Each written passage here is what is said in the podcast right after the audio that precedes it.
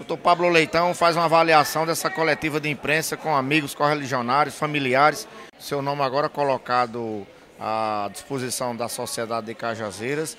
É essa a possibilidade do seu grupo, encabeçada pelo senhor, conversar, ter o diálogo também com o grupo do deputado Chico Mendes ou não?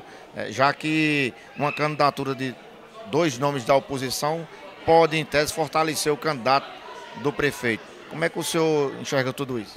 Bem, esse momento agora é o momento de colocar a nossa candidatura né, justamente posta e escutar. Eu sou uma pessoa que eu gosto de conversar, não tenho nada definido. O meu compromisso justamente era com o prefeito, é, justamente Zé Aldemir, e a gente está respeitando essa questão da indicação baseada na pesquisa.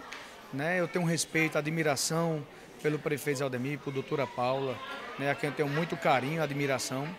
Mas é um momento agora de pensar à frente, pensar justamente no futuro de nossa cidade. Está fazendo essa construção né, de, uma, de um grupo, de uma forma, de uma ideia nova para a nossa cidade. E é esse, justamente baseado nisso que a gente vai estar escutando e vendo o que for melhor. Né? Não em detrimento de um projeto pessoal, mas um projeto de grupo, respeitando e conversando com o que for possível.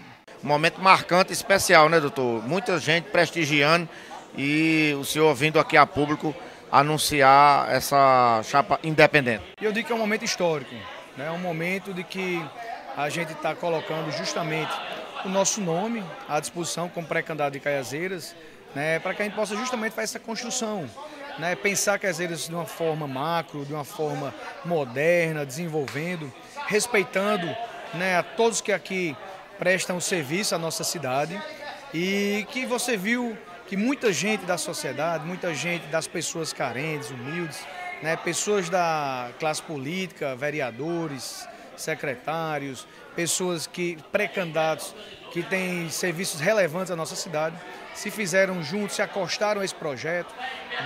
O ex-prefeito Léo Abreu, Vitoriano de Abreu, João de Deus Quirino Filho, dentre outras pessoas que também possam estar se acostando ao nosso projeto. É um momento que a gente tem que ter agora de planejamento e justamente continuar escutando a população, continuar ouvindo os anseios que não existe projeto pronto. É justamente um projeto de grupo, um projeto da população, de dizer de uma forma democrática né, o que é que é melhor para a nossa cidade.